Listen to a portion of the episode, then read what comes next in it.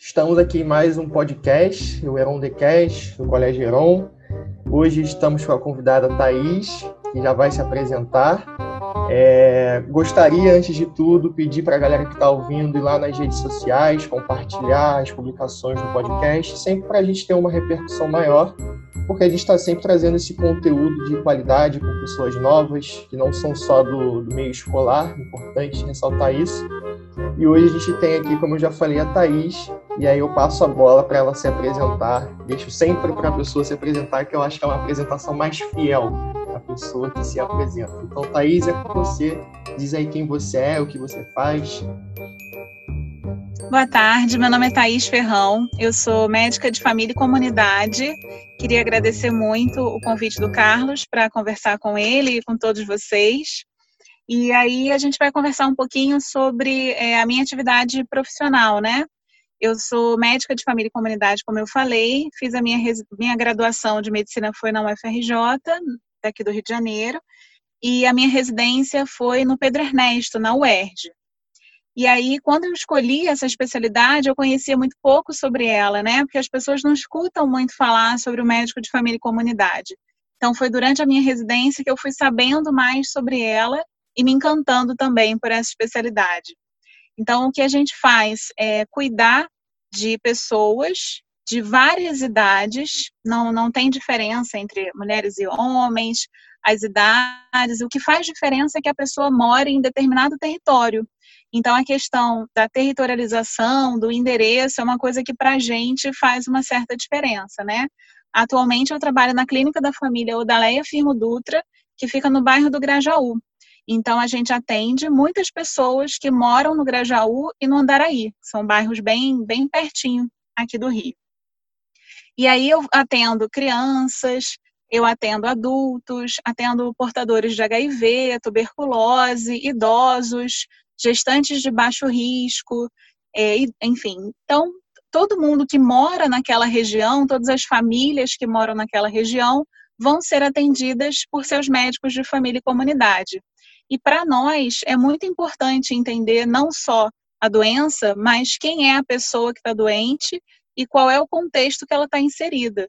Então, se na comunidade dela tem ou não tem saneamento básico, se na comunidade dela tem acesso à água, se ela tem acesso a lazer, quais são os equipamentos sociais que tem naquela determinada localidade, porque a gente sabe que isso no Rio de Janeiro não é bem é, dividido, né?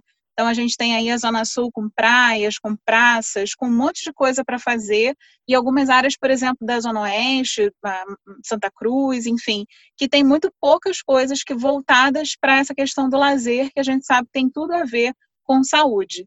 Então, quanto menos acesso as pessoas tiverem a tudo isso, né, a saneamento, a água tratada, a lazer, mais elas vão adoecer. Não só o indivíduo, como as famílias e o próprio, a própria comunidade toda, né? Então é, é um pouquinho disso que eu faço. E achei muito interessante você explicar como, como é a sua atuação, como ela se, se caracteriza, porque eu acredito que a maioria da galera que vai escutar não sabia o que, o que realmente fazia é, um médico que atua na comunidade. E pelo que eu entendi, assim, é um contato muito mais direto, né? Está muito mais inserido na, na comunidade, é, acredito que deva ter até uma relação de, de proximidade com determinados pacientes, principalmente aqueles que costumam ir mais vezes a, a atendimentos e tudo mais. E como você bem apontou, as questões sociais também estão mais visíveis. Você citou a, a, o ponto, acho que muitas vezes a gente não discute, que é o lazer, que é uma, além de ser uma questão cultural, é também uma questão de saúde, né? Até para os próprios estudantes que estão nos escutando aqui, o lazer não pode ser em momento nenhum. Óbvio que no momento que a gente está né, na pandemia fica mais difícil, mas lazer é um, um, elemento social e de saúde também. E aí, assim, eu gostaria de te perguntar, Thaís, qual é a realidade desse médico que está atuando diretamente na comunidade? Ele está mais, por exemplo, suscetível a questões como sucateamento, coisas desse tipo, ou é uma realidade, vamos dizer assim, mais parecida com as dos médicos que atuam em, em hospitais de grandes centros? Como é que funciona? Então, a gente é, costuma brincar que a gente está, como você falou, bem perto da, das pessoas, da casa das pessoas. Então as pessoas se sentem muito à vontade. Às vezes o hospital ele é um lugar que ele é, repele, né? Ele afasta um pouco as pessoas. Tem, as pessoas têm medo às vezes do hospital. E a clínica da família não. É uma coisa que está muito ali próximo da casa delas. Dá para ir andando. Elas conhecem os médicos e enfermeiros, outros profissionais que trabalham ali, porque todos os dias a gente está por ali. Então, o acesso ao profissional de saúde é muito mais fácil, né, do que chegar até um médico dentro do hospital. Então, eu acho que isso traz uma. É, as pessoas ficam mais à vontade, assim, de procurar a gente. Em relação ao sucateamento, que você perguntou, é, tudo tem a ver com gestão. Então, se a gente tem gestores que entendem que o Sistema Único de Saúde é importante, é valoroso, atende a grande parte da população brasileira e investe no SUS, a gente tem tudo funcionando muito bem. Já se a gente tem gestores que não valorizam, que valorizam mais, né, o hospital privado, enfim, tudo que tem que pagar, e a gente entende na medicina de família que saúde é um direito universal, é um direito de todos, né, independente se tem ou não tem dinheiro, aí as coisas começam a caminhar mal. Mas essa semana mesmo a gente ficou muito feliz com um caso que a gente estava atendendo, que a gente conseguiu marcar uma tomografia em dois dias, muito mais rápido até do que às vezes quando a pessoa tem plano de saúde. Conseguimos fazer o exame físico, colher os exames de sangue, tudo isso num prazo de uma semana.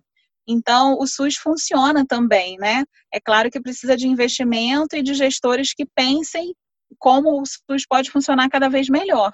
A gente sabe que tem alguns problemas, mas às vezes o que aparece na televisão é só o problema.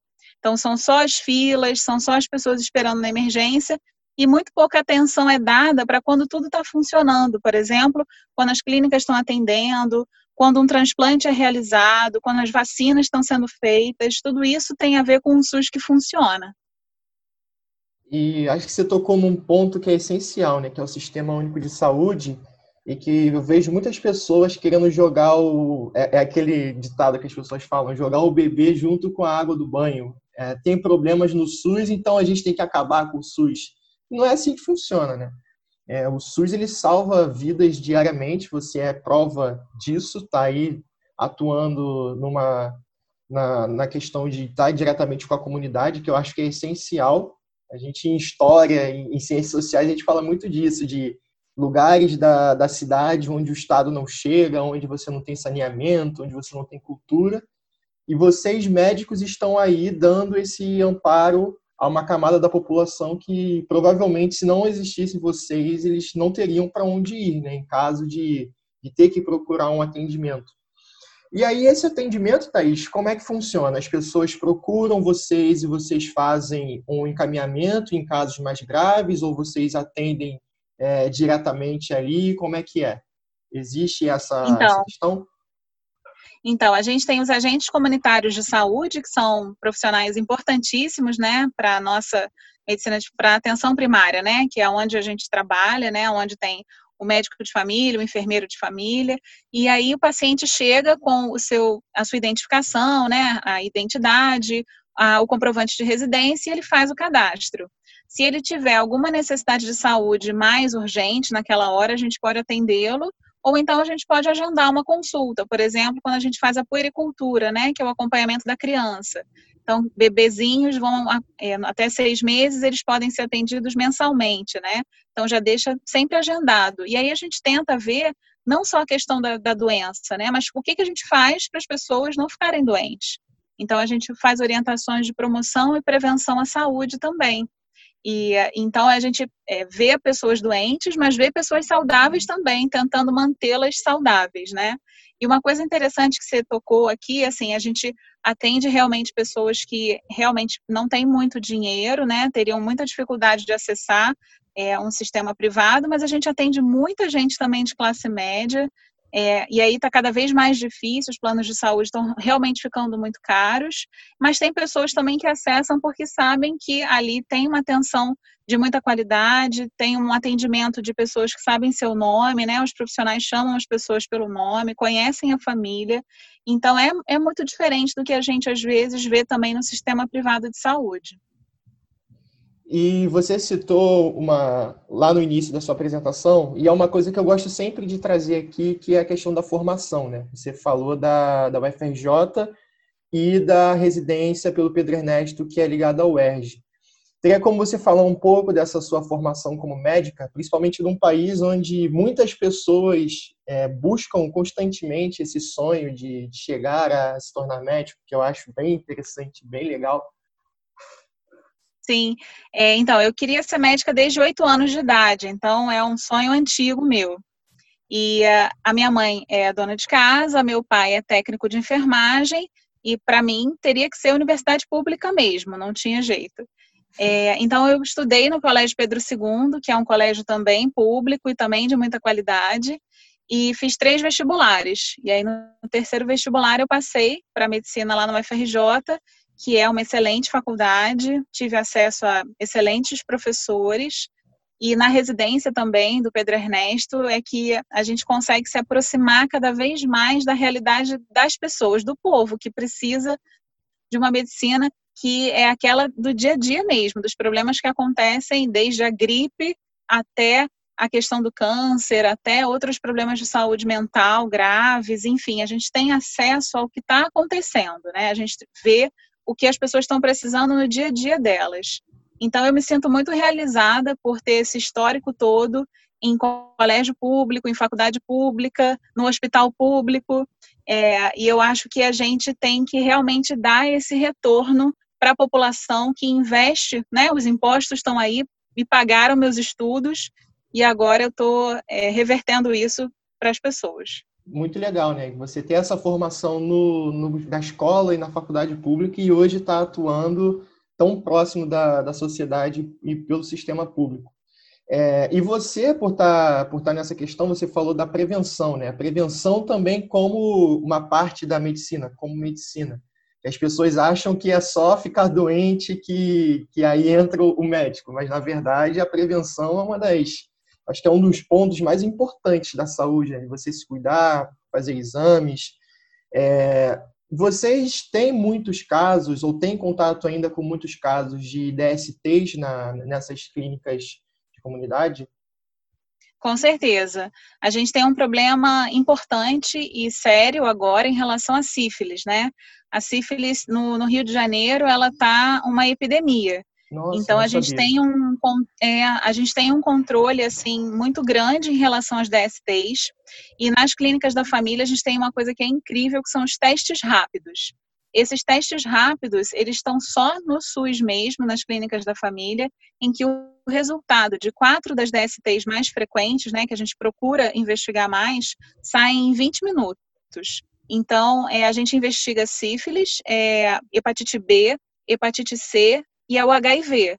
Então a gente consegue em 20 minutos ter o resultado de quatro doenças que são assim bem importantes da gente saber se as pessoas estão portadoras, né, e estão passando às vezes sem saber que elas têm essa doença.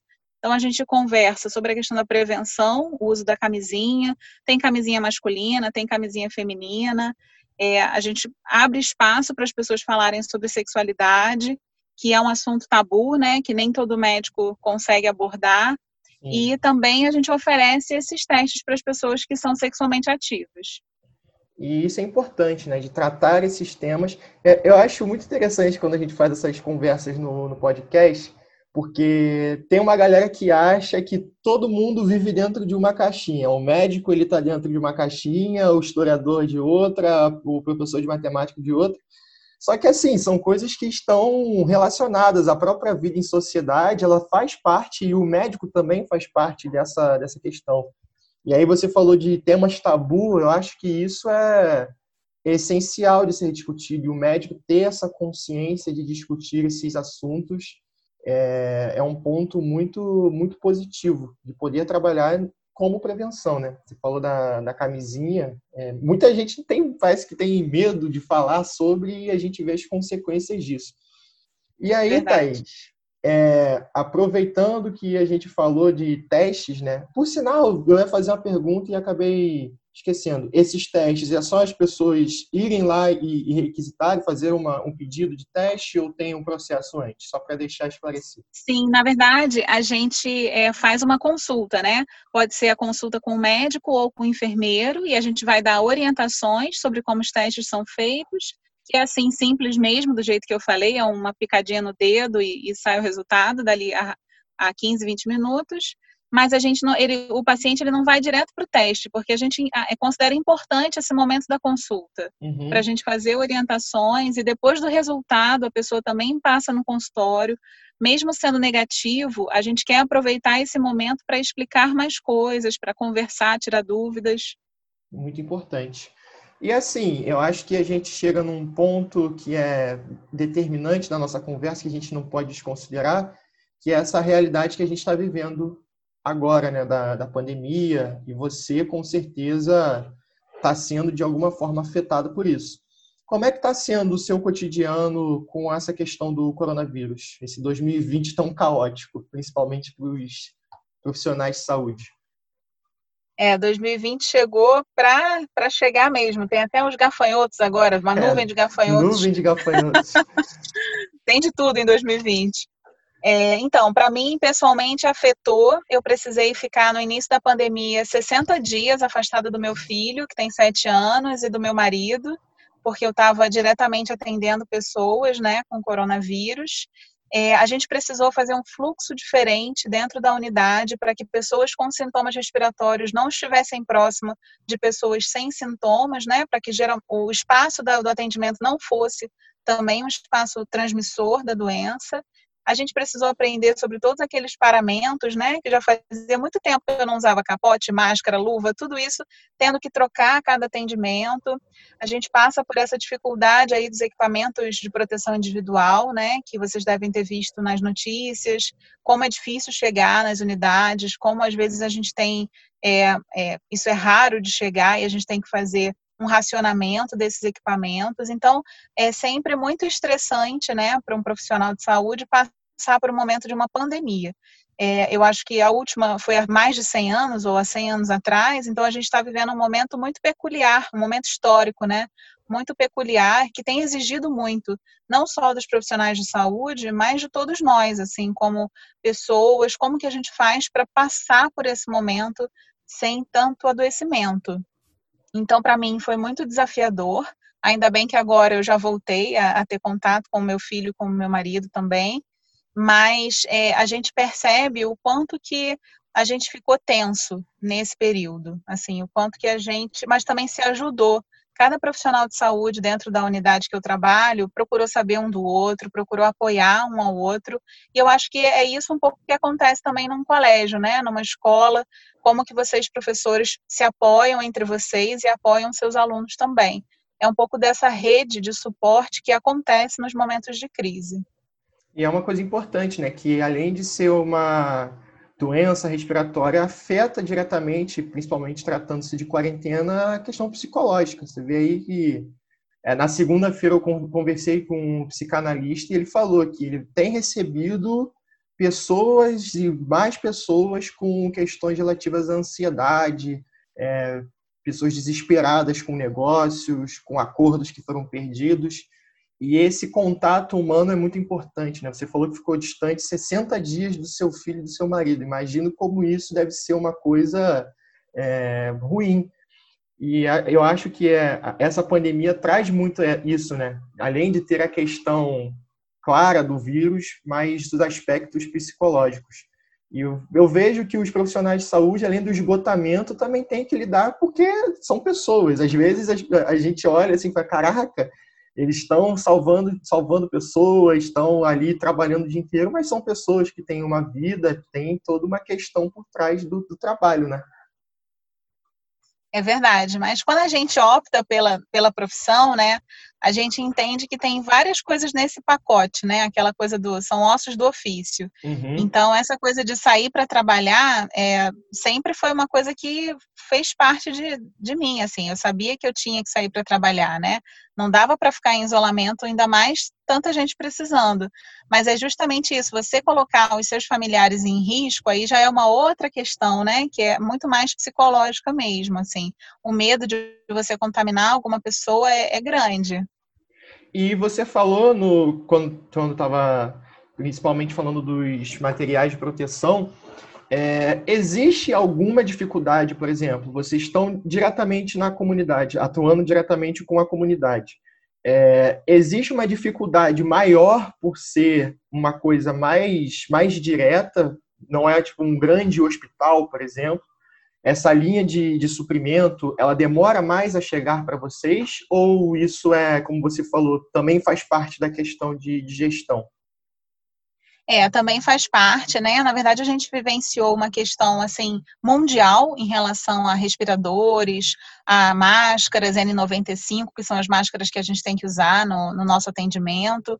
Uhum. É, então, assim, existiu uma coisa que foi muito além, né, da gestão do Rio de Janeiro ou da gestão do Brasil. É, era uma questão mundial. É, nesse momento, a gente não está enfrentando mais, assim, pelo menos na unidade em que eu trabalho, tem os equipamentos de proteção individual. É claro que isso vai depender também de uma união entre os profissionais de fazerem a solicitação no tempo certo, né? Tudo tem que ter uma linha de solicitação que funcione, né? Então, para onde eu estou trabalhando, tanto no Pedro Ernesto como na clínica, a gente nesse momento tem.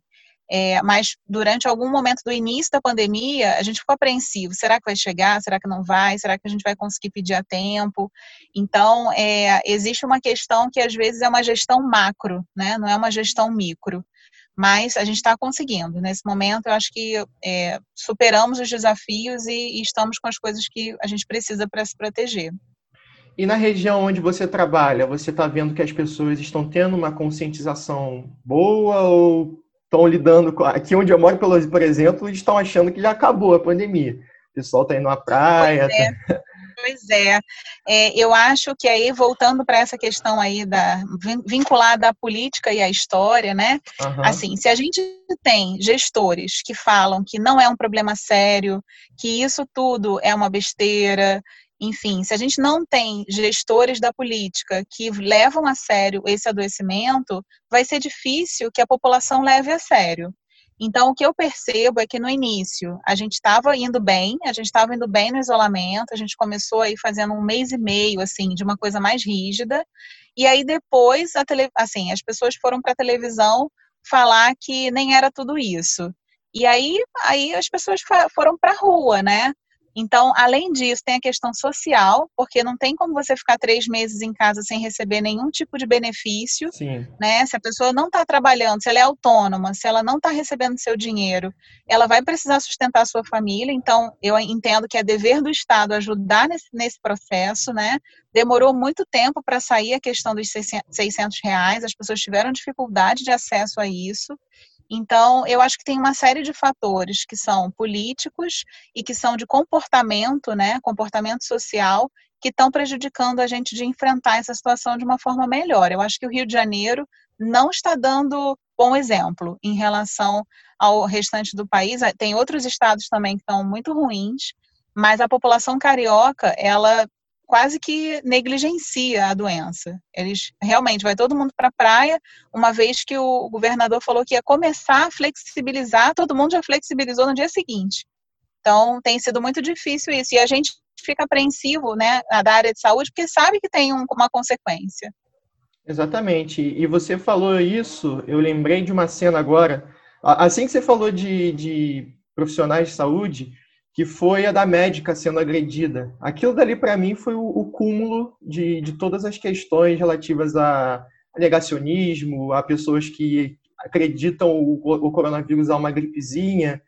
E a gente tem uma realidade que mais de 50 mil pessoas já morreram e contabilizados, né? Fora aquelas que não entraram nem nas, nas estatísticas. São pessoas que eram parentes de alguém, pais, mães, filhos, então, realmente, essa questão social e política é, assim, até mesmo desgastante da gente ficar olhando todos os dias a televisão, o pessoal negando. Essa cena da médica, para mim, foi o, o, ponto mais baixo. Eu olhei aquilo ali com um certo desprezo pelaquela pessoa que estava fazendo aquela, aquela atrocidade. Não sei se você viu com essa certeza. imagem. Eu vi, eu vi. Foi uma coisa muito chocante mesmo é, até porque, né, é uma pessoa que, que é minha colega de trabalho, né, então, assim, mesmo que não fosse, é uma coisa aterrorizante, e como que as pessoas estão, assim, caminhando, né, para essa coisa da violência, da, do não diálogo, como que isso tem ficado tão intenso nos últimos tempos, e eu acho que também isso tem a ver com, com quem a gente tem de representante, né? Sim. Então, então, se os nossos representantes validam essa forma de comunicação violenta, eu acho que a sociedade cada vez vai ficando mais nesse sentido violento mesmo. Exatamente, a ponto das pessoas invadirem os hospitais para fiscalizar leitos, né? Pessoas que não têm nenhum tipo de, de validação para isso. Então, Thaís. É um absurdo. Como eu tinha falado para você, é uma conversa dinâmica, a gente falou aqui de pontos, acho que muito importantes, e o tempo passa e a gente acaba ficando restrito aí, mas acredito que acrescentou demais para quem vai ouvir. Para mim, pelo menos, acrescentou muito, principalmente eu que tenho familiares que necessitam da, da medicina mais próxima da comunidade, os médicos de família que estão ali em contato direto com, com a comunidade. Acho essencial e muito importante o, o trabalho de vocês. Gostaria de agradecer pelo episódio, pela sua atividade, pela sua profissão, que eu acho que é sempre uma profissão que a gente deve é, valorizar, agradecer, assim como os professores, enfermeiros, técnicos. Eu acho que nós fazemos parte daquela parcela da população que está sempre trabalhando e sempre tendo que reivindicar melhorias, né? Mas é isso, como você falou, quando a gente se propõe a trabalhar nessa área, não tem jeito. Gostaria de que você fizesse aí sua palavra final, mandasse um abraço para quem quiser mandar, dar um alô para a galera. Eu queria agradecer muito, é sempre muito bom para mim conversar com pessoas que trabalham com educação. Acho que vocês são fundamentais, tanto quanto os profissionais de saúde. É, espero também que sejam sempre muito mais valorizados. É, e, e, meu marido é professor de geografia também, ah, então a gente troca muita ideia sobre isso. E, enfim, e falar para as pessoas que é preciso sim usar máscara, que é preciso lavar as mãos, que sempre que possível devem ficar em casa, não é um oba-oba ainda, a doença ainda está por aí, infelizmente, né? Eu sei que é muito tempo, né, para a gente ficar em isolamento, mas é necessário.